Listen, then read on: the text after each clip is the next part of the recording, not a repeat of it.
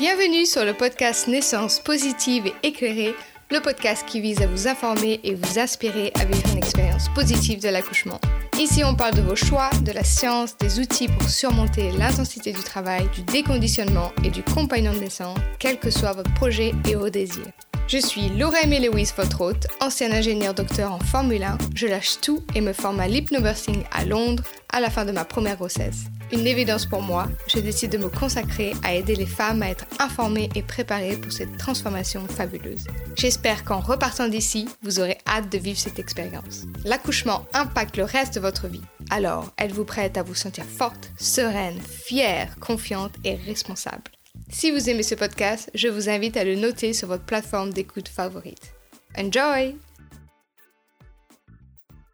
Bonjour à toutes et à tous, aujourd'hui on se retrouve pour le huitième épisode du calendrier de l'Avent 2022 pour préparer une naissance positive. Le sujet du jour est encourager la production d'ocytocine. Si vous avez déjà écouté certains épisodes, notamment ceux sur les hormones, vous savez sûrement pourquoi est-ce qu'on veut augmenter sa production d'ocytocine. Mais sinon, je vais vous dire juste un mot. L'ocytocine vient du grec okitokine, je ne suis pas trop sûre de la prononciation, mais ce mot-là signifie littéralement accouchement rapide. Donc on voit bien que si on a envie d'avoir une expérience qui se passe bien et qui se passe relativement rapidement, j'entends par là un travail qui ne s'arrête pas ou qui ne ralentit pas, on a besoin de produire de l'ocytocine. Donc de quoi l'ocytocine a besoin? Qu'est-ce qu'il faut éviter pour pouvoir produire le plus d'ocytocine possible pendant le travail? L'ocytocine a besoin d'un environnement privé où on se sent en confiance et en sécurité, également de ne pas se sentir observé et d'éviter les distractions qui peuvent euh, se trouver autour de nous. Et enfin, la production d'ocytocine se fait mieux dans un environnement sombre. Donc on voit déjà que dans certains endroits tels qu'une euh, maternité ou un hôpital, c'est un petit peu difficile car il y a des personnes étrangères et il y en a des fois euh, beaucoup qui sont dans la pièce euh, où vous êtes en plein travail. Et on a aussi également parfois un personnel médical qui va bavarder sur certaines choses qui sont inutiles pour vous à ce moment-là. Et peut-être aussi qui vont avoir des conversations qui peuvent vous faire peur et vous sortir de votre bulle. On verra dans l'épisode sur comment préparer son environnement, comment est-ce qu'on peut éviter un peu ces choses-là et qu'est-ce qu'on peut mettre en place dans ces infrastructures pour être sûr d'augmenter sa production d'ocytocine au lieu de la réduire. Lorsqu'on est dans la phase de latence ou qu'on est encore à la maison, il y a des choses qu'on peut faire pour augmenter sa production d'ocytocine et donc arriver à la maternité booster à bloc d'ocytocine pour être sûr que le travail continue de s'opérer.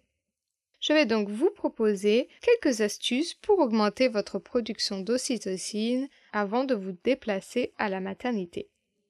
Vous pouvez par exemple prendre un bain chaud avec des bougies et euh, peut-être un diffuseur d'huiles essentielles. Si vous n'avez pas de bain, vous pouvez prendre une douche chaude ça vous fera aussi du bien au niveau du dos et euh, du ventre pendant les contractions.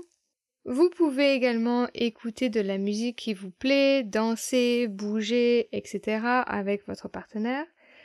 En parlant du partenaire, avoir euh, une sorte d'intimité, des bisous, des câlins, des massages, avoir des personnes que vous aimez autour de vous, peut-être d'autres enfants, passer de bons moments avec eux euh, avant de partir, euh, la stimulation des mamelons également est connue pour augmenter la production d'ocytocine et parfois même euh, de déclencher le travail. Et enfin, vous pouvez manger des choses que vous aimez, qui vous font plaisir, et regarder des films et des séries qui vous font rire, qui vous font du bien, car quand on rigole, quand on se sent bien, on produit de l'ocytocine.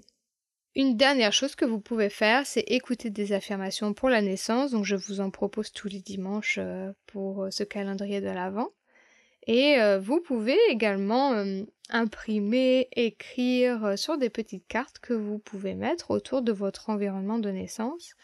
Donc si vous accouchez à la maison, chez vous, autour de votre maison, et si vous êtes euh, en maternité, prenez-les avec vous et le compagnon de naissance se chargera de les afficher un peu tout autour dans votre chambre.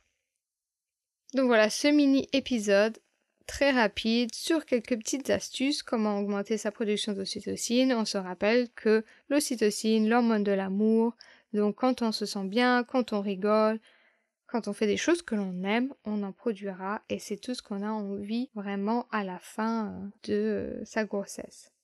Car qui dit production d'ocytocine dit contraction efficace et donc travail plus efficace qui aura moins tendance à s'arrêter ou à ralentir. J'espère que ces astuces pourront vous aider à faire en sorte d'avoir un travail efficace et qui dure moins longtemps. Je vous retrouve demain pour un nouvel épisode du calendrier de l'Avent sur les dates prévues d'accouchement. Il y a plein de choses à dire. Je vous souhaite une super belle journée et je vous dis à demain. Bye